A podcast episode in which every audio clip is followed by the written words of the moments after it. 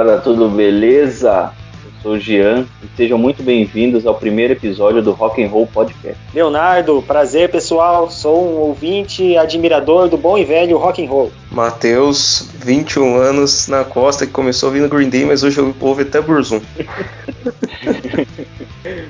prazer pessoal, Rafael falando aqui, 22 anos, sou um grande admirador de ACDC, Led Zeppelin e Black Sabbath.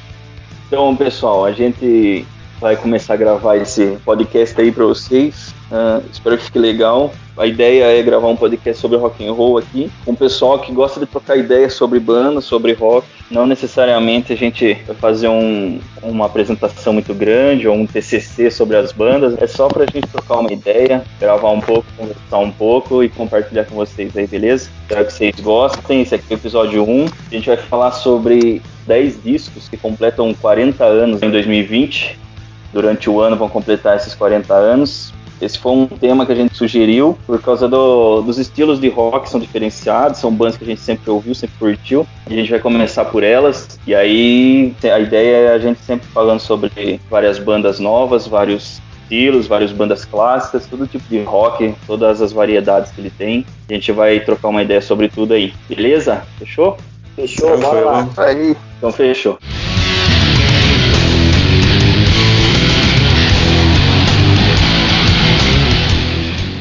Para começar, a gente vai falar do disco da banda Rush, Permanent Waves. Foi o, o, disco lançado no começo do ano, dia 14 de janeiro, se não me engano. E é um disco que, cara, sonzeira, né, meu? Só musicona top mesmo. Cara, o Rush é praticamente a única banda canadense assim que me chamou a atenção, né?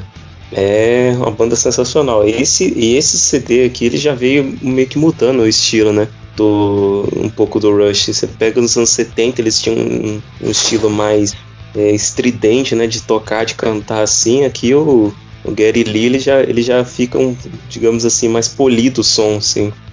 Uhum. Você já percebe isso logo na primeira faixa, no né? Spirit of Radio, já tem bem esse estilo aí, diferente do que eles vinham já fazendo.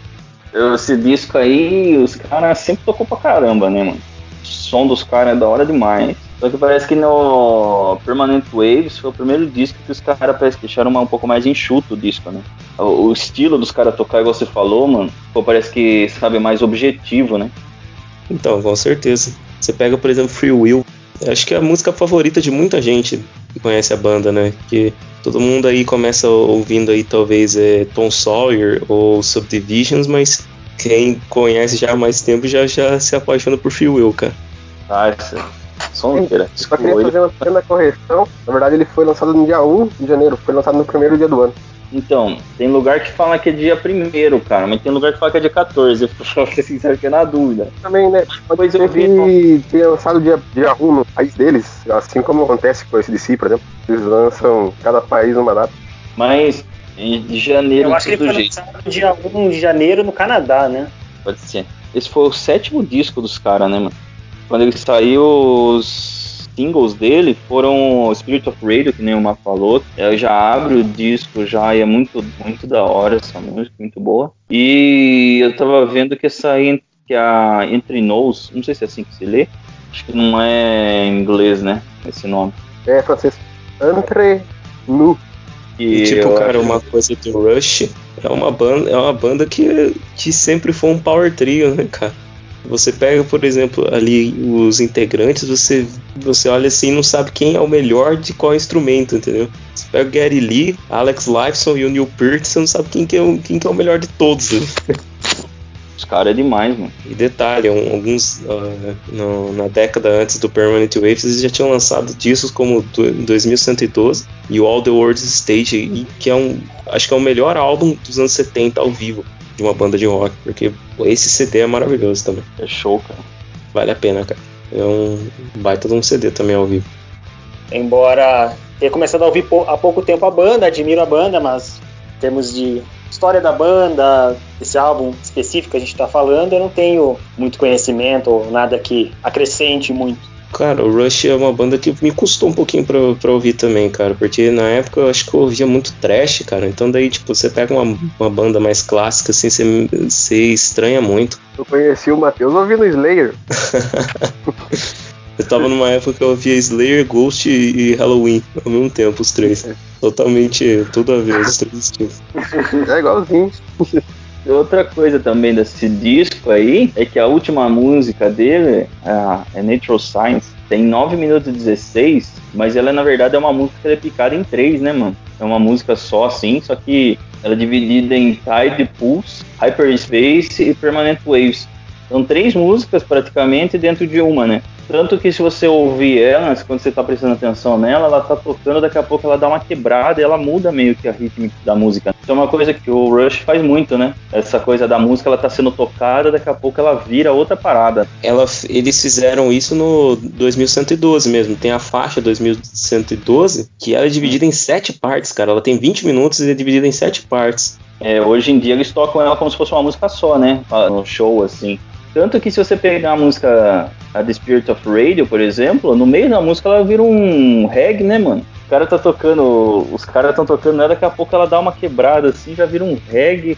É muito, é muito trabalhado. Os cara é que os caras tocam demais também, né, mano? É, como eu falei, é um power trio que você não sabe quem é o melhor em cada, cada um dos instrumentos mesmo. A minha favorita desse disco é a Different Strings. Ela é meio lenta, assim, ela começa com acredito que é no violão que ela deve começar. Os caras tocam pra caramba, cara. Aí ela vai, vai virando outra, sabe? Ela vai ganhando corpo, assim. Sonzeira, hein, cara. Ela tem muito teclado, different strings também. Tem, tem sim.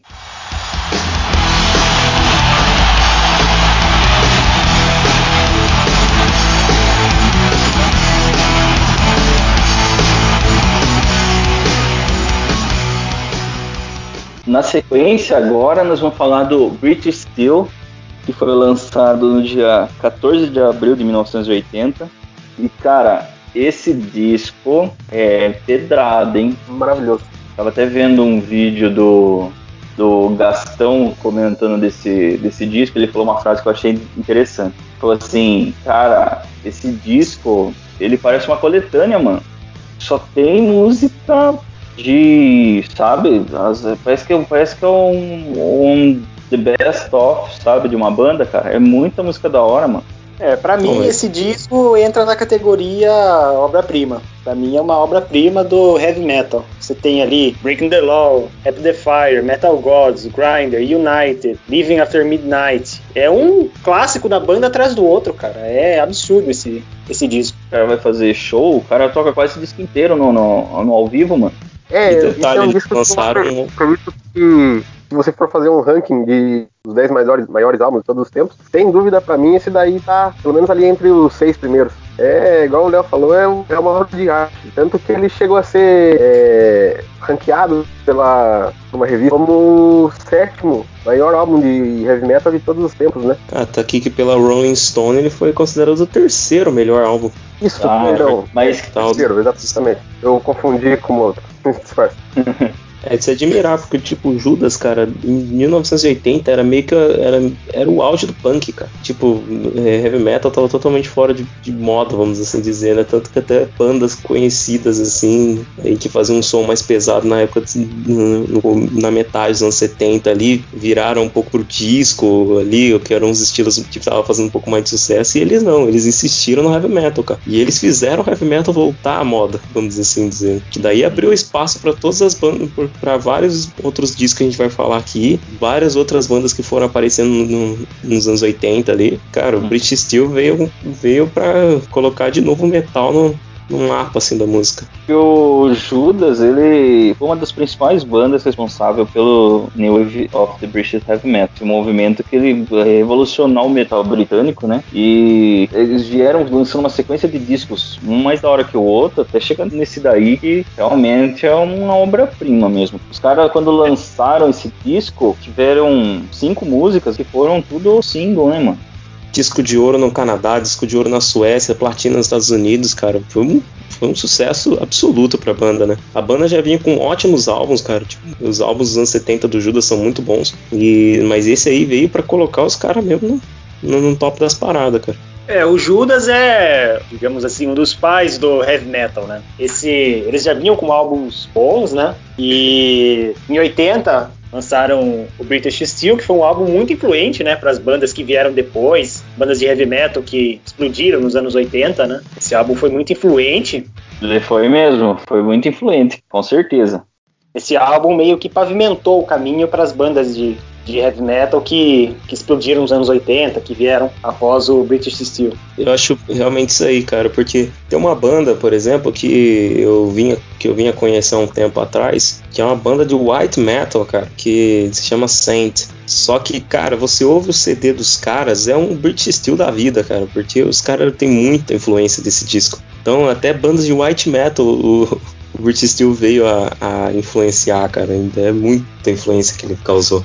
Ele ah, dividiu é. o, o, heavy metal, né? Porque o heavy metal até então ele era feito ah, ainda com um, pouco, um pezinho lá no blues, né? Ainda você pega, por exemplo, os discos do Sabá. Ele tinha muito, ele tinha muito esse estilo do, do, do blues assim enrustido nas músicas, né? Mas aí o, Judas veio e falou, ó, isso aqui não é heavy metal, não. Então eles colocou o estilo deles ali e funcionou, cara. É, meio que eles esculpiram o heavy metal, né? Poliram, por assim dizer. E você vê que bandas, por exemplo, muito mais pesadas do que o Judas não existiriam se não fosse o próprio Judas e o Pretty Steel. O Slayer mesmo, ele no álbum South of Heaven, ele tem um cover de uma banda, de uma música do Judas. É, é que na verdade o heavy metal, ele influenciou vários outros, né, gêneros, thrash metal, por exemplo, que a gente tanto gosta. E sem dúvidas o Judas, né, por ser uma das maiores bandas de heavy metal, é, influenciou demais, ajudou muito, né, no surgimento dessas bandas. Como eu disse, eles pavimentaram o caminho ali, né. Quando eu ouvi esse disco, eu sempre ouvi ele, o disco abrindo com a faixa Rapid Fire. Não sei se vocês também é assim. Rapid Fire, Metal God, Breaking the Law, as primeiras três músicas. Aí eu tava vendo uma, uma, uma vez, começou com o disco, foi a Breaking the Law. Eu falei assim, ué, será que minha vida foi uma mentira? Eu sempre ouvi a versão, tava na, na ordem errada, as músicas. E aí, na, na verdade, na versão americana do disco, a música que abre o disco é Breaking the Law. Sabe por que, que os caras fazem esse, tipo de coisa? Eu, na verdade, dá pra entender o porquê que os caras fez isso, né? Porque eles eram muito conhecidos na Inglaterra, mas eles não tinham chegado ainda muito nos Estados Unidos. Então, assim, Breaking the Law é uma música mais comercial, você pode, você pode perceber. Ele, por exemplo, ela não tem um solo, assim, ela tem um riff meio chiclete, então, assim, eles jogaram justamente essa, essa primeira música justamente por isso. Porque você pega Rapid Fire, por exemplo, tem um riff bem pesado assim, tem solo a rodo, então eu acho que é mais por causa de visão de mercado mesmo. Porque ah. já tem uma mudança também, aquilo que eu falei do Permanent Waves. É, você pega, por exemplo, os álbuns anteriores do Judas, sempre tava nessa, nessa vibe bem pesada. Você pega Sandwind of Destiny, Sim After Sim, o Killing Machine, que abriu com Help Band for the Letter. Então, são, sempre uma música bem pesada. Daí eles pegaram uma mais comercial, assim, pra abrir o disco na versão americana. E funcionou. Sim, sim. É, até porque essa música, a, a Breaking the Law, é uma música bem curta, né? Deve ter uns dois minutos, eu, eu acho. É aquela típica música que toca em rádio, né? Eu não sei, nessa época as gravadoras não gostavam muito, corrija se eu estiver errado, pessoal, de músicas muito longas, porque músicas muito longas geralmente não tocavam muito nas rádios, né? Eram músicas mais curtas, músicas que eram acabavam sendo cortadas, né? E a Breaking the Law, além de ter sido um grande sucesso assim mundial, né? Grande single da, da banda, é uma música curtinha, né? Pra tocar em rádio mesmo. Verdade, ela tem dois minutos e meio, dois minutos e trinta e poucos segundos. E acredito que tenha isso mesmo, cara. A ideia também foi, igual o Matheus falou, ser uma música bem comercial e principalmente por causa da praticidade para tocar em rádio.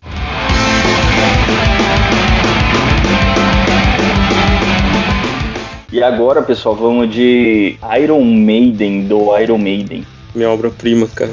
Esse disco foi o primeiro disco da banda. Ele veio também lançado no 14 de abril no Reino Unido e foi lançado em, só em agosto de 1980 nos Estados Unidos. No dia 17 de agosto que ele foi lançado lá, com os singles de Running Free e outro single que foi lançado lá, que é outra curiosidade também, que o single Sanctuary, né? Na versão do Reino Unido, o disco, não tem essa música. Ela só tem na versão americana, né? Esse disco aqui é sensacional. A gente, detalhe que a gente que nessa formação, nesse disco, ainda não tinha o Adrian Smith, que era o guitarrista que gravou a maioria dos álbuns do Iron. Não tinha o, o Adrian Smith ainda. O Bruce Dixon, então, nem se fale. Ainda ele tava com o Samson ainda. Mas ele ainda não tinha o Adrian Smith, cara. É o Dennis Stratton que tocava. Nunca nem tinha, nunca vi falar dele depois que ele saiu do Iron, mas é, faz, você já percebe a diferença no som logo no, no disco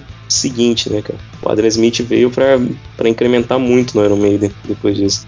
Verdade mesmo. É, esse álbum, se não me engano, ele foi regravado, né? Depois com a formação, digamos assim, mais conhecida do Iron. Uma coisa que talvez, uma... algumas pessoas talvez não, não, não, saibam, que a música na faixa número 7, chamada Charlotte the Harlot, ela conta meio que uma história que depois veio continuar sendo contada na música é, 22 Acacia Avenue no, no The Number of the Beast, já com Bruce Dickinson. Você vê ele falando muito sobre Charlotte, Charlotte, ele tá falando justamente da Charlotte do primeiro, da música do primeiro álbum aqui. Isso é interessante. Acho que muita gente não, não sabia dessa. E uma curiosidade é que a banda, a própria banda, Iron Maiden, né, é, eles fizeram uma autocrítica, por assim dizer, criticaram esse primeiro álbum, criticaram a qualidade do álbum, não a qualidade assim das músicas, da composição, a qualidade do som mesmo, sabe? E eu não sei se foi um problema de, de gravação, enfim, mas já no álbum seguinte não teve esse problema. Aí teve a adição do Adrian Smith que foi um boost no som dos caras. É, você percebe no som do, do álbum que tipo a, distor a distorção usada no, na guitarra é um pouco mais, mais leve, vamos assim dizer, né? Você pega os álbuns ao vivo, por exemplo, do Iron, eles tocando Running Free, o Phantom of the Opera, a, a, a distorção tá muito mais, mais cheia, assim. E fora que esse disco só tem sonzeira também, né, cara? Tu já abre com essa Prowler que sonzeira. Remember Tomorrow, que é a que eu mais gosto desse disco. Running Free, Phantom of the Opera, que também sonzeira, não tem nem o que falar. Aí vem Transylvania, Strange World, a, que o Matheus citou, né, do caso da Charlotte. E fecha com Iron Maiden, né? É um disco daqueles que a música Iron Maiden tá no disco Iron Maiden da banda Iron Maiden, né? A sonzeira também, né, cara? E foi um disco assim muito bem recebido, né, pela crítica para um disco de estreia, né? Eu falei da, da crítica que a própria banda fez em relação a, a esse álbum, mas para um álbum de, de, estreia, né, foi bem recebido. É porque o Iron Maiden, é, eu tava vendo um documentário sobre é, os o começo ali dos anos 80, que eu falei lá da época do punk, né? Só que tinha muitas pessoas que curtiam heavy metal nessa época aí e tinha meio que umas espécies de bar assim no Reino Unido, cara, que tocava heavy metal, assim, os caras não nem aceitava punk entrar lá. E justamente o Iron Maiden fazia já show desde 76, né, cara? Então daí, tipo, ele acabou muito conhecido ali eh, no underground. A hora que eles lançaram ali, praticamente todo mundo já conhecia, né? Esse aqui é um álbum que, por exemplo, falando de punk, por exemplo, é um álbum que uniu é, headbangers e punkers, né? Porque você pega a capa, já, já é, por exemplo, o Ed também bem estilo punk, assim, só que você ouve o disco, é um disco de metal, cara. Só que mais rápido, assim, e daí agradou gregos e troianos. Né? É verdade mesmo. Nessa época muitas pessoas eram, assim, tinha o pessoal do punk, né, e outros que não curtiam muito, até porque associavam o, o punk com anarquia, enfim. É, então era, era um som de rebeldia, né, o punk. E o, Iron, bem nessa época em que o punk estava reinando né, no Reino Unido, eles lançam o álbum Iron Maiden, né, que é, que é bem. É, tem um estilo de som é bem diferente. E ali, né, o Iron sai do, justamente do underground e começa a fazer sucesso mesmo, né? Aí depois, claro, a gente não vai falar hoje disso, mas é, do Iron Maiden em diante, a fama do Iron cresceu, né, gigantescamente. Só complementando aquilo que o Matheus tinha comentado, é, o que aconteceu com Iron Maiden é, tem um pouco antes disso, uns anos antes, era a mesma coisa que tinha acontecido com o Judas Priest, né? E tocava em todo lugar na, na, na cena underground. Ele já era uma banda conhecida no underground, mas ainda não tinha gravado nada, né? Não tinha estourado ainda a banda, né? Curto muito Maiden, confesso que como o primeiro álbum deles também é um álbum muito bom, entretanto é cantado pelo Paul Diano e respeito quem gosta, porém não é um, cantor preferido da, do Maiden que eu tenho para mim, então é realmente Running Free música fantástica, Iron Maiden, que dá nome ao álbum, muito boa. Strange World, eu gosto bastante. Porém é aquela, eu não sou tão fã da fase do Paul Diano, então não tenho muito também o que acrescentar. Ah, isso é normal, Rafa. Sempre tem o, fãs do Iron tem aqueles que gostam desde o primeiro álbum, mas a, a, maioria, pelo menos assim, com base no que eu vejo, nas pessoas que eu conheço, enfim, vejo em rede social, a maioria curte, começou a gostar de Iron, ou só ouve, né, os álbuns da quando o Bruce Dixon chega na banda. É, então, eu sou é. mais dessa vibe também. Eu sou mais da fase do Dixon. Embora, como eu disse, né, eu conheço que, como primeiro álbum deles, foi um álbum muito bom, né? superou expectativas até para mim. Entretanto, o vocal deixa um pouco a desejar para mim. É porque você pega, por exemplo, um é, disco de é. metal e o cara canta basicamente como um cantor de punk. Né? Então aí você ah, estranha um pouco assim. Mas qual que é o seu Ele... vocalista favorito, o Blaze?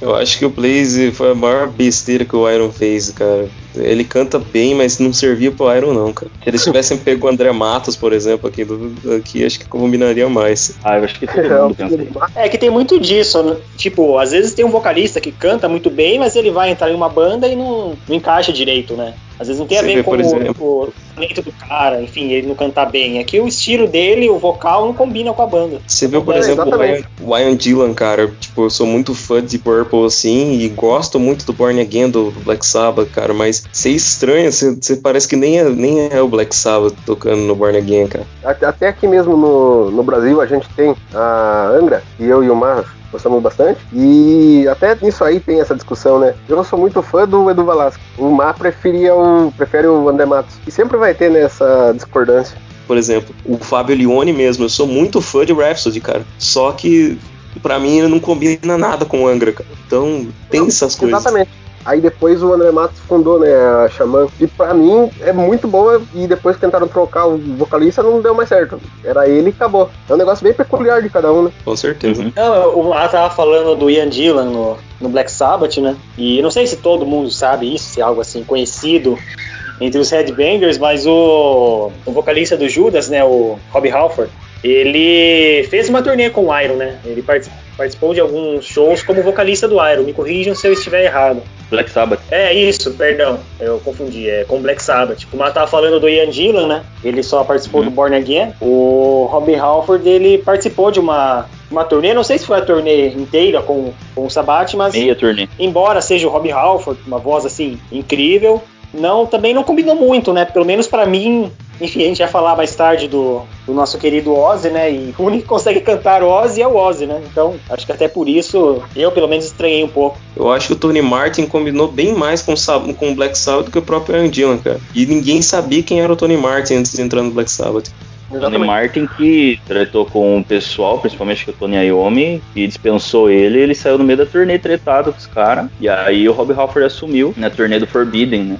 Foi o último disco que o Black Sabbath tinha lançado até o, até o 13, né? Que foi. voltou a gravar com o Ozzy depois de muito tempo. Mas isso daí a gente for falar do Black Sabbath, então nós vamos entrar mais a fundo nesses detalhes. E por falar em Sabbath, o próximo.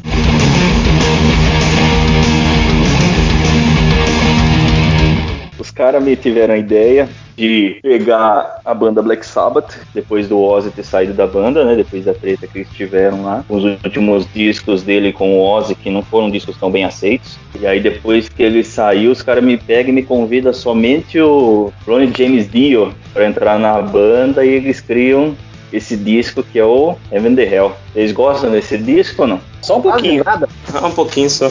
Eu acho engraçado, cara, que eles se conheceram. Eu tava vendo lá que eles se conheceram antes do, do Ozzy sair do Sabá, né? Eles se conheceram um show que parece que o Rainbow abriu pro, pro Black Sabbath, alguma coisa assim. E o Tony Iommi chegou pro, pro Rich Blackmore e falou, né? Pô, cara, você arrumou um anão que canta muito bem. Pela primeira impressão, chamou um cara de anão na cara dura, né? que o Dio já queria sair no soco, o Tony Iommi. É, e, e aí... coisa então é que ele, assim, igual o G falou, né, ele foi o primeiro álbum, né, que foi lançado depois dessa demissão do Ozzy, também foi o primeiro, né, lógico, a ter o Dio como vocalista, e é fantástico você ver como que os caras conseguiram, o Dio chegou já socando o pé na porta, né? É um álbum também demais, sabe? Muito. Esse álbum, na minha opinião, eu tinha falado que o British Steel é uma obra-prima do heavy metal. Esse álbum, para mim, entra na mesma categoria. É, porque com a entrada do Dio no Black Sabbath, a banda se reinventa, né? É, ali muda o estilo, é, não só você fala, ah, mudou o vocal, claro, vai mudar, obviamente, o estilo da música, porque o vocal mudou, mas o estilo da banda em si, né, mudou, foi, ficou mais pesado. E é um, assim, esse álbum é fantástico, cara. É um, é um clássico absurdo do heavy metal. Você vê a, se você for ver a sequência de, de músicas, né, são, são oito faixas, se eu não me engano. Isso. Ela já abre com Neon Knights e Children of the Sea. Cara, já o álbum ah. já já começa daquele jeito, né? Isso é daqueles poucos álbuns que você, tipo, que você ouve de capa a capa, cara, sem falar assim, ah, essa música aqui é mais ou menos, cara. Pra mim, ó, você, por exemplo, falou Neon Knights, Children of the Sea, aí entrou, cara, entra aqui uma das músicas que eu mais gosto do álbum, que é Lady Evil, cara. Acho um super riff, o solo dessa música, cara, Deus do livre. Agora, Heaven the Hell, nem vale, da Young, então. Quando eles se conheceram, quando eles foram gravar, a Of the Sea foi a primeira música que eles fizeram junto. A letra, se eu não me engano, é do, do Dio, se eu não estiver falando besteira, inclusive. Instrumental já, vi, já tinha sido produzido, né, pelo Tony Iommi pessoal. E depois dessa música, cara, os caras viram que dava liga, gravaram junto, fizeram esse disco que, cara, disco que já abre igual vocês estavam falando. Abre com Neon Knight, vem Children of the Sea, Lady Evil, Heaven and the Hell. Só essa sequência de música aí já vale o disco, velho. Aí os caras metem ainda Wishing Well, que é uma música muito boa. Da Young, que é uma música espetacular. Walk Away e termina com Lonely is the World. Essa música, meu irmão, acho ela espetacular.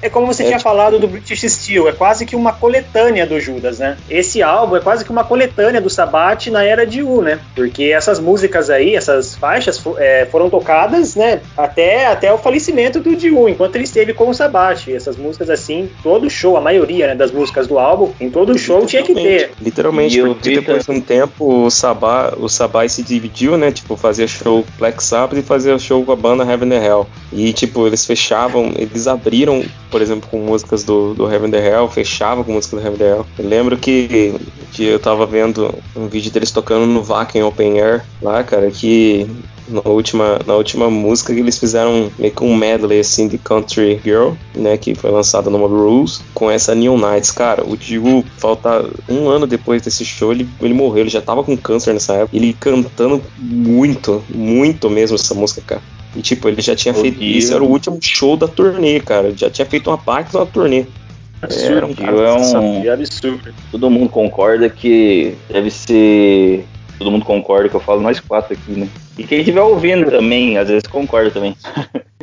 Mas é, a gente concorda aqui entre nós que Cara, eu acho que o Dio deve ser um dos maiores vocalistas de heavy metal que tem, cara. Se não for, se não teve, se não foi ele o, o maior que teve. Ele cantando é, o metal. Dio, unanimidade, né, dentro do cenário do, do, heavy metal. Eu acho que todo headbanger, todo mundo que curte ter um vocalista que gosta mais do que o Dio, mas é unânime assim, o talento do cara é, é algo indiscutível, né? Uma peculiaridade minha é, é, que muitas pessoas quando ouvem Sabate, né, é, começam ouvindo a, a, as canções, as faixas que foram gravadas com Ozzy, né? Geralmente acaba sendo Paranoid ou Iron Man, né? No meu caso, eu ouvi primeiro Black Sabbath. A primeira música que eu, que eu ouvi do Black Sabbath, assim, gostei, que me trouxe, assim, pra... pra não, me trouxe pro heavy metal, basicamente. Foi quando, foi quando eu comecei a curtir heavy metal, foi quando eu ouvi Heaven the Hell. Foi a primeira música do Sabbath que eu ouvi, falei, nossa, que música. Aí eu comecei a ouvir é, as faixas que foram gravadas com o Diu, né? E depois que eu fui ouvir os álbuns com o Ozzy, né? A maioria das pessoas, até porque Paranoid é um clássico, uma música que é muito reproduzida em filmes, enfim, na cultura pop no geral, é, muitas pessoas ouvem Sabbath primeiro pela era Ozzy. No meu caso foi o contrário, eu ouvi primeiro pela era Diu, né? Que é incrível também, mas em termos de popularidade, é, o, os álbuns com o Ozzy foram os mais populares assim da, da banda. E é muito bom isso, isso, também, porque, tipo assim, cara, eu lembro que eu lembro que quem apresentou Heaven the Hell fui eu pra turma, né? Pra todos nós aí, porque Foi. eu já ouvia Sabá há um bom tempo, Guitar Hero e, e outros games aí que tinham o Sabá. Aí eu, quando eu fui pesquisar um pouco sobre Black Sabbath, eu vi sempre eles falando Heaven the Hell. Aí eu fui ouvir essa música, aí mostrei para vocês aí, vocês curtiram. E o bom, por exemplo, você pega é, o Heaven the Hell mesmo, é, e você fala, pô, mas da onde que veio o Dio? Aí você, por exemplo, você vai e descobre o Rainbow, você descobre o Elf, você descobre a carreira solo daí do Dio, e você vai conhecendo vários outros ramos, assim, cara, do, do, de bandas, assim. E, cara, genialidade do, do Rich Blackmore junto com a voz do, do Dio deixa o negócio muito, muito louco, cara. É aquela dupla que hum. não tem como dar errado. É, esse daí vai, esse é o assunto que nós vamos ter que deixar agendado para uma outra gravação, mas só adiantando, essa banda é maravilhosa. E é verdade é, mesmo, o Matheus que apresentou pra gente, ele apresentou para mim e pro Leonardo ainda, eu lembro até hoje, eu tava lá na casa do Leonardo, o Matheus chegou e falou assim, já ouviu essa música aqui, ó? Heaven the Hell. Eu falei, você parece que eu ouvi Black Sabbath sem o Ozzy. Porque eu só ouvia Black Sabbath na fase Ozzy, tirou o Ozzy, não ouvia mais. A gente era moleque ainda. E aí ele chegou com essa música, eu ouvi Heaven the Hell, daqui a pouco eu coloquei o, o disco Heaven the Hell pra tocar, e meu irmão, aí eu fui descobrir Holy Diver, e aí Rainbow, que nem eles comentaram aí, e aí você fica maluco, né, cara? Eu era talento infinito, né, mano? É, só aproveitando aqui então para agradecer o Matheus, né? Porque eu nem lembrava de, desse acontecimento. Posso dizer que você, Matheus, me introduziu no, no universo do, do, heavy metal. E quem conhece o Matheus há mais tempo deve se lembrar da versão Matheus vestido preto, né, Mar? E essa ah. versão sua era. a versão que versão não temos orgulho. Meu Deus. Era a versão do Matheus que ele só ouvia aquelas músicas cheadeiras que parecia que essa é a Samara do, do fone de ouvido. Não, se eu for contar esse negócio aí, pelo amor de Deus, vocês vão dar risada, então deixa quieto, melhor não comentar, não. Mas conta, essa não, é a ideia. A pessoa não. tem que terminar. Ah, as minhas fases de adolescente aí foram muito imbecil. Sorte que eu me converti pro rock depois. Todo mundo já, já quis ser trevoso, então é, é normal. Não, na época que eu você usar calça colorida aí, acho que você sabe o que é, né? Nossa, cara, eu nem continuo. Nossa, velho, essa fase, deixa quieto. Nossa, essa fase O foi... Rafa era, era, era um Rainbow in the Dark. Exatamente. Nossa, mano do céu. Digamos que eu era um fã do Kiss na fase Glenn deles. é, fechou Heaven the Hell? Fechou, porque senão a gente ia falar do Heaven the Hell até 10 horas da noite. Exato. Se bem que agora a gente vai falar de um disco, cara, que eu amo de paixão, cara.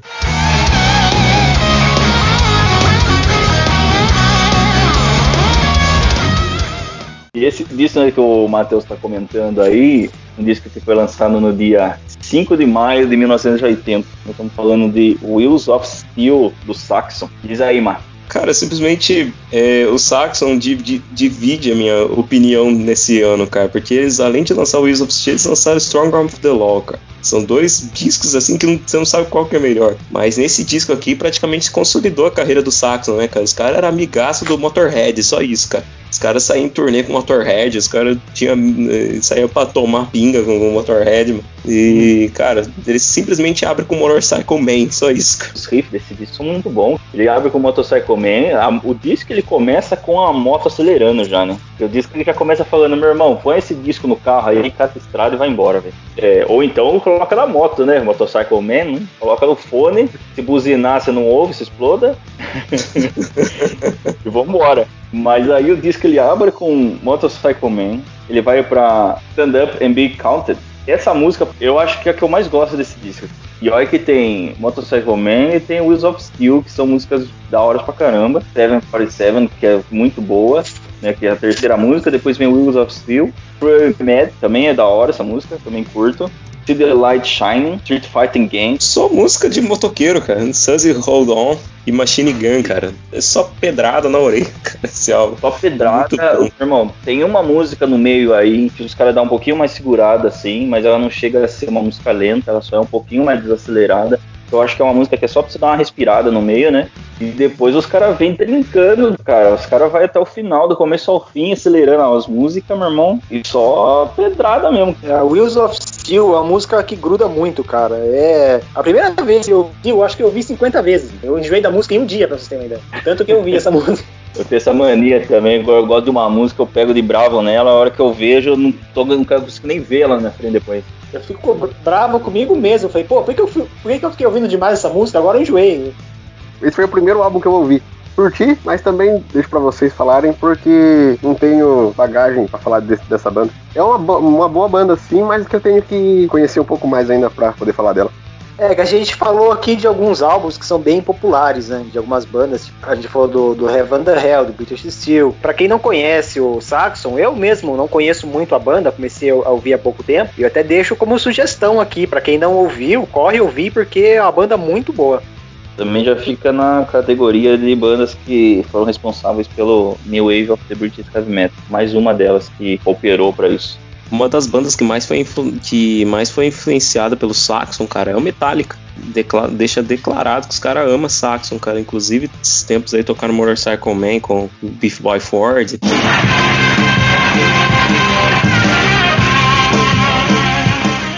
Agora vamos entrar no, no ninho do Rafa aqui então. O próximo disco que a gente vai falar agora da Blue After Club, Cultosaurus Erectus. Cara, eu ouvi uma vez só esse disco, cara, sendo sincero. A exemplo do, do Saxon, que eu, eu não conhecia, o Blue After Cult, o Matheus mesmo falou que não, não tinha ouvido ainda. Assim, é, eu particularmente acho que é uma banda que não me é dado o devido valor a ela, visto que se você for ler um pouco sobre ela, você vai ver que ela é uma banda que ela foi criada ali, ela surgiu é, na mesma época de Pink Floyd, de Led Zeppelin, de Black Sabbath, de Purple. Inclusive, ela teve um um dos produtores que produziu esse disco que a gente está falando agora, né, que é o Cultosaurus Erectus, produziu álbuns do Deep Purple e do Black Sabbath. Então, assim, é uma banda que tem um calibre bem legal. É, eu acho que ela não deixa nada a desejar dessas outras que a gente tá falando. É uma das preferidas minhas também desta lista. Esse disco, né, o Plutosaurus Erect, na minha opinião, ele, não, ele passa bem longe de ser o melhor álbum da banda. Mas também é uma banda que vale muito a pena ser conhecida assim. É fantástico. Diferente dessas outras que a gente tá falando, eles têm uma temática mais puxada pra ficção científica. E é isso aí. É uma banda que eu acho muito boa recomendo que vocês escutem também. E esse disco, ele já abre com a Black Blade, né? Que é uma música que eles convidaram até um autor de ficção científica, né, para escrever a letra dessa música, né? Sim, exato. Ele foi um álbum que antes do foi a tentativa de voltar para a raiz do Bluster Cult. Eles começaram na mesma pegada desse Putosaurus Erectus e aí acho que eles resolveram, sei lá por que mudar e eles fizeram um Mirror. Se não me engano, foi lançado um ano antes e foi uma tentativa deles de fazerem um, um som mais polido, sabe? Mais, som mais limpo. Tentaram fugir um pouco da característica. Aí eu acho que eles viram que não funcionou muito, não deve ter agradado muito, né? Assim como para mim pelo menos não me agradou. E aí, nesse Cultosaurus Erectus, eles voltaram um pouco mais para essa pegada que eles tinham antes, né? Como eu disse, não, não é nem de perto para mim o melhor. Melhor para mim é o Fire of None Unknown Origin de 81. Só por ele, e... só por eles usarem de inspiração para as letras do Stephen King, cara, já, já me chamou a atenção, cara, porque eu sou muito fã do Stephen King. É, exatamente. É... Histórias do cara. Eles usaram como inspiração a base, né, do terror e da ficção científica no geral, né, que foi o é, H.P. Lovecraft, também foi um escritor fantástico, o Edgar Allan Poe e o King, né, que fala por si só quem é, né? Sim, sim. Depois da Black Blade vem a Monsters, né? Que é uma música da hora também, eu curto bastante. Pra mim, a melhor desse álbum aí, de longe, é a Fallen Angel. O que eu mais curti desse álbum e aí foi Divine Wind, cara. Música 3, depois vem a música 4 deles, que é a Deadline, né? E depois vem a The Marshall Plan. A The Marshall Plan, igual o Rafa comentou, como eles eram produzidos pela mesma, pelo mesmo produtor do The Purple. É, eles fizeram esse joguete no meio da música de como tocar um pedacinho do riff da Smoke on the Water, né? Do The Purple. E aí vem a Hungry Boys, Fallen Angel, que o, o Rafa comentou, Lips in the Hills e Unknown Tomb. Uma curiosidade que eu acho desse disco, que eu acho muito interessante, inclusive, é, no mesmo ano que esse disco saiu, foi, obviamente, o ano que saiu Heaven the Hell, que a gente já comentou aqui. O empresário da tanto do Black Sabbath quanto do Blue Oyster Cult era o mesmo cara. O que, que eles fizeram? Eles inventaram de fazer uma turnê que juntou as duas bandas. O nome da turnê ficou Black and Blue Tour, né? Aí uma curiosidade que eu não sabia, não fazia ideia que eles tinham planejado isso. É legal. É uma banda que, não sei por que motivo, talvez pela temática da, da banda, não foi dado devido valor dela. Ela, se você for colocar ela, na, assim como a gente fez nessa lista aqui, acredito que ela talvez seja menos conhecida. E isso, infelizmente, porque realmente é uma banda muito boa. Tem músicos de uma qualidade absurda também. Sim, a qualidade sonora da banda é indiscutível. É, recomendo que escutem sim, porque vale bastante a pena.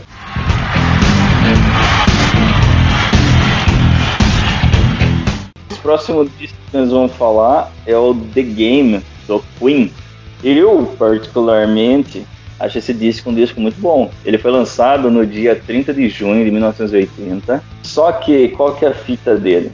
Ele veio depois de discos muito fortes do Queen, né? Mas ele é um disco que eu gosto bastante, cara.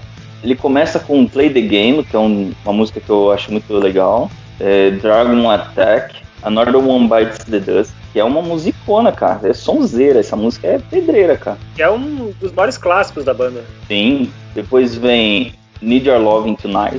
Crazy Little Thing Called Love. Essa música também é muito boa, uma música do Freddie Mercury compôs, né? Tipo um rockabilly, né?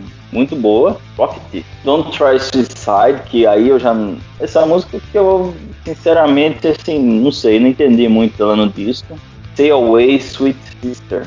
Coming Soon e Save Me. Eu, particularmente, acho esse disco da hora, cara. Eu também. Uma curiosidade aqui que eu vou trazer já de início é de conhecimento de muitos a amizade do Fred Mercury com o Michael Jackson, né? Dois é, exóticos. E a Another One Bites the Dust virou um single após uma sugestão do Michael Jackson, né? Quando ele ouviu, ele virou pros caras e falou: Mano, você tem que lançar essa música como single, cara. Vai arrebentar. E os caras ficaram meio assim, não sabia se ia lançar ela ou não, acabaram lançando. E esse foi o primeiro e único disco do Queen a chegar em primeiro nas paradas dos Estados Unidos. É, uma das músicas que, que se salvam, na minha opinião. Não, como eu falei, não, não foi o. Nem de longe é um dos melhores álbuns do Queen. Entretanto, é, Save Me, pra mim é. Se não for a melhor, tá entre o top 3 ali de músicas do Queen pra mim. É, acho que foi uma das primeiras músicas do Queen que eu ouvi, gostei demais. Mas é essa daí. Não, também não é um álbum que, que fique na minha lembrança, assim. Pra mim, só o fato de ter Another One Bites the Dust e Crazy Little Thing Called Love, pra mim já vale o álbum. Sim, eu gosto bastante também. Eu gosto dessas duas. A Save Me, que nem o Rafa falou, eu acho espetacular. E a Play the Game é uma música muito boa também. Outro detalhe também desse disco é que ele é bem curto, né, cara? Ele é, ele é o segundo disco mais curto do Queen, né? Só perde pro Flash Gordon, que foi lançado também no mesmo ano, em 80, só que no final de 80, né? É, em média, as faixas têm ali 3 minutos, 3 minutos e meio, no máximo, a média de, é, de duração das faixas. E, e são 10 faixas, né? Então é um álbum aí que acho que em menos de uma hora você ouve ele. Né? o Mar nem falou, o Mar fala, pula essa bodega logo. é, cara, que Queen, tipo, eu meio que aprendi a gostar meio que na marra, sabe, cara? Eu não gostava de Queen, cara. Só que daí, cara, eu ouvi a Want to Break Free é, ao vivo, cara, daí é o que eu comecei a gostar da banda. E é um estilo assim meio diferente do que eu tava acostumado a ouvir, né? Mas comecei estilo... a ouvir muito Queen depois do filme lá, o Bohemian Rhapsody. Antes eu escutava algumas músicas meio aleatórias aí, mas eu não não ouvia tanto. Aí eu passei a ouvir muito mais depois que uh, me convidaram para assistir o filme no cinema lá. E no próprio filme eu via na trilha sonora dele, né? Aí que me chamou mais a atenção. É, que o Queen é uma banda assim, um rock suave, por assim dizer, né? E é uma das bandas de rock, eu acho que aqui todo mundo vai concordar. Para quem não é acostumado a ouvir rock and roll, uma das bandas assim mais fáceis de ouvir, uma das, o som do Queen é muito fácil de digerir. Porém, para quem é acostumado com heavy metal, com trash, é o contrário, acaba sendo mais difícil de conseguir gostar de Queen. Mas para pessoas assim que é, estão começando, começaram a gostar de rock and roll há pouco tempo, geralmente uma das primeiras bandas assim que a pessoa ouve acaba sendo Queen. Mas de fato, para quem quem não é acostumado, para quem já ouve rock and roll, mas para quem vai mais pro lado pesado, né, pro heavy metal, enfim, acaba sendo um pouco difícil é, ouvir Queen, né, porque é um rock ali mais suavizado, por assim dizer. É, mas vejo muitos músicos assim de, de metal pesado mesmo que foram influenciados pelo Queen, cara. Os próprios Irmão Cavalera mesmo do Sepultura, cara, foram muito, muito influenciados pelo Queen, cara. Eles falaram que as duas primeiras bandas que eles ouviram foram Queen e Kiss, cara. O Queen é, é uma claro. banda que eu acho que transcende o rock and roll, pra falar a verdade, cara. Tem falado no vocal, né? O Freddie Mercury era, era beirava ah, o Freddie Mercury. Não vou nem falar no que dispensa comentários da minha parte.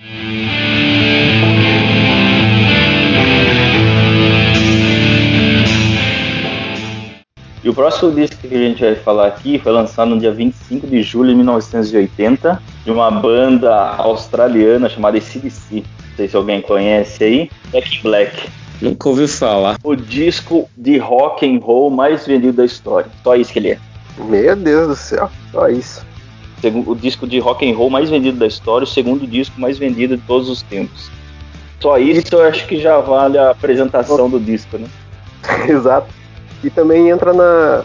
Assim como o Léo já comentou, você também comentou hoje, entra naquela mesma vibe do. do British Steel, né? Ele é um álbum que, por si só, é uma coletânea. Pra mim, ali tá uh, You Should Me Long, a preferida do, do que eu tenho. É Shoot Thrill, Back in Black, Hell's Bells, Drink With Me. Cara, é... só pra você ter uma ideia, no, quando foi lançado ainda era época dos vinis, né? Os vinis, sabe que tem o lado A e o lado B, né? E eu tava vendo que sempre no lado A eles, as bandas sempre colocaram músicas que eles falavam, acho que, acho que essas daqui vão, vão ser hit, né? E no lado B as músicas que não ia ser, né? aquelas músicas meio que pra complementar.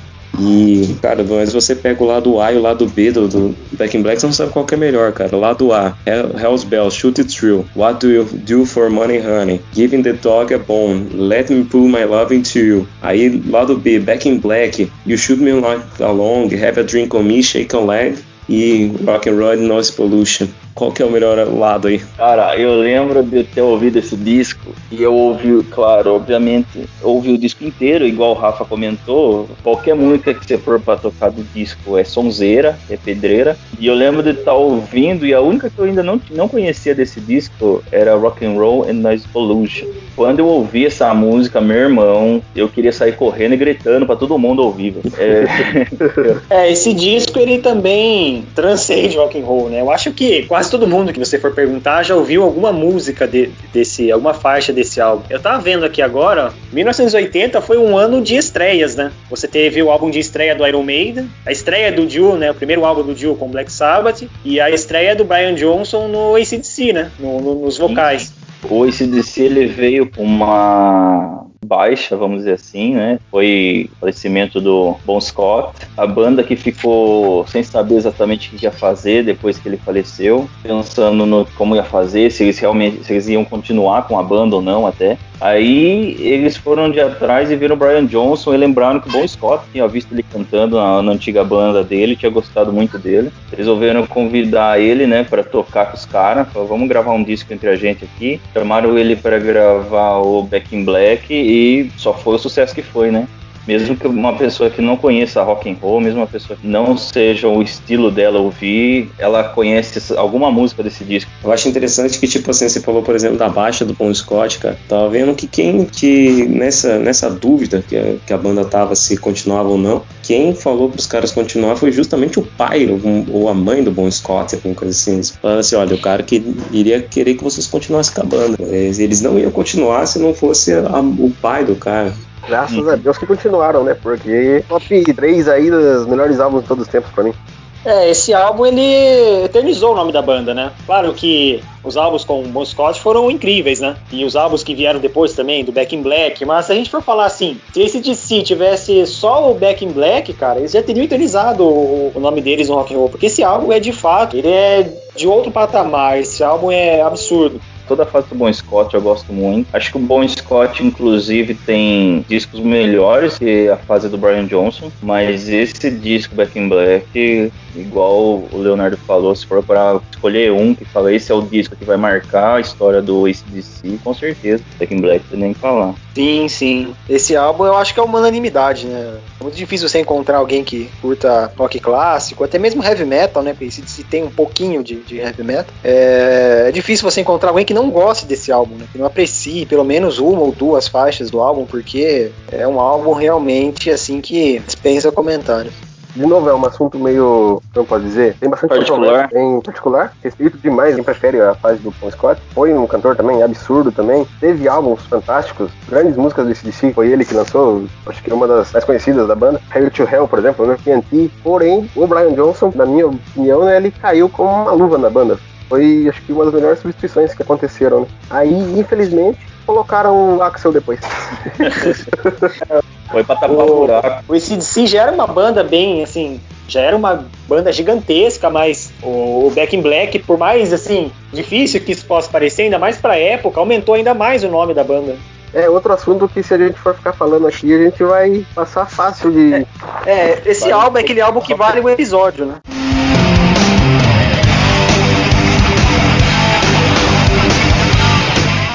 E o próximo disco que a gente vai falar, Blizzard of Oz. Disco do Ozzy Osbourne. Ah, meu amigo. Ai, ai, ai. Foi o disco que ele lançou quando ele saiu do Black Sabbath, né? E saiu, ficou na dúvida o que ele ia fazer da vida dele. Até que o- a esposa dele, acho que já era esposa dele na época, não tenho certeza, chegou pra ele e falou assim: Viu, deixa eu apresentar um guitarrista pra você ver o que você acha dele. Tal de Randy Rhodes, não sei se já ouviu falar. Aí, Tocava no Fight Riot, né? Tocava nada. É, exatamente. E aí se juntaram e lançaram no dia 20 de setembro esse disco. Randy Rhodes, que era tipo um menino prodígio, né, cara? Ele era considerado um achado, né? Ele era muito novo. Fora que no baixo também ele contou com Bob Daisley também, né? Que, pelo amor de Deus, o cara toca muito, né? Nos teclados também, por exemplo, ele o- tocou com Don Wire, que hoje ele toca com Deep Purple, substituindo John Lord, só isso. Só isso. Fazendo, fazendo uma menção aí, né? é, ele foi também um álbum magnífico. Teve como single né, Crazy Train, Mr. Crowley. Conta também com uma faixa né, chamada D, que foi um solo de violão feito pelo Randy Rhodes. E só naquele solinho ali de alguns segundos mostra a genialidade do cara, né? Infelizmente foi uma perda gigantesca também, né? Pra história do rock. É bem trágico a história dele. Cara, mas a minha música favorita desse álbum é, é uma música que passa desapercebido né, de muita gente, cara. É Still Away the Night, cara. É a minha música favorita do álbum, cara. É um, ela é bem pra cima, assim, vamos dizer assim. É uma música bem animada, assim, com um riff marcante, assim, cara. Uma música que quando eu ouvi a primeira vez, cara, eu falei, nossa, mano. Deu pra ver o que, que o Ozzy veio fazer na carreira solo, cara. E, É. cara, chamar a atenção pra Goodbye to Romance também, cara, que é uma música que eu não aconselho pra ninguém que esteja na fossa. É verdade. Mano, É, se você tiver na bad, não ouça Goodbye to Romance. é o solo, é triste, mano. É o álbum mais vendido da carreira solo do Ozzy, né? Ele atingiu em torno de 6 milhões de cópias vendidas. Muita coisa também. E você vê que nessa época já tinha tanta ignorância com relação à música, cara. Por exemplo, Suicide Solution, cara. Suicide Solution seria uma solução suicida, no caso, que mistura de várias, várias bebidas, né? Pra falar se, é, dos perigos do alcoolismo, assim, alguma coisa. Os caras os cara veio falar que eles estavam estimulando o suicídio, cara. Coisas desse mundão aí, né? Se a gente for conversar disso aí, rende mais um episódio também. Rende mesmo. fez de absurdo, falaram de absurdo de, de rock. Esse DC, é Antichrist, o nível dos caras. É absurdo. Antichrist Devil Child. É, E os caras que falam que é antes de Cristo e depois de Cristo. Cara, é uma banda italiana que canta em inglês e os caras iam escrever em português. Faz sim. Ó, ele abre com I Don't Know. Em sequência vem só Crazy Train, Goodbye to Romance, D, Suicide Solution, Mr. Crowley, No One Movies, Revelation, Still Away the Night, You Looking at Me, Looking at You.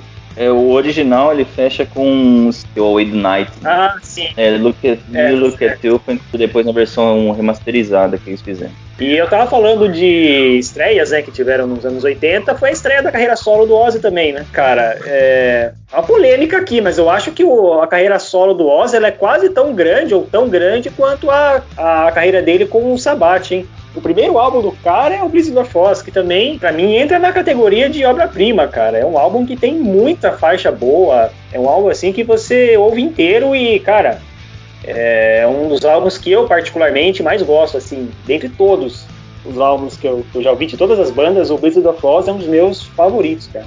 Um dos grandes álbuns do heavy metal, do, do rock and roll, num aspecto geral. É um álbum, assim, realmente fantástico.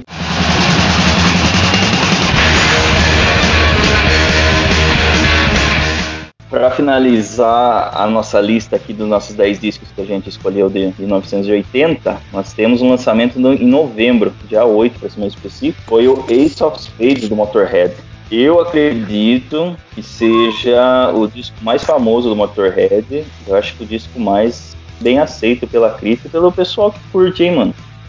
É, eu acho que, indiscutivelmente, o álbum mais popular, mais alavancou o Motorhead, é um álbum que influenciou muito, né, cara? O Motorhead em si é uma banda que influenciou muito bandas de thrash metal, né? E, e esse álbum é, assim, na minha opinião, pelo menos, né? E acredito que boa parte das pessoas que curtem a banda é o, é o melhor álbum. Entra naquela também lá de ter muitas músicas boas? E uma, curiosidade que eu vi aqui que eu achei bem, bem interessante é que diz que o próprio Leme disse que a música né, que dá nome ao álbum, por gosto do público, né, era uma das melhores músicas, era uma das que o público mais gostava.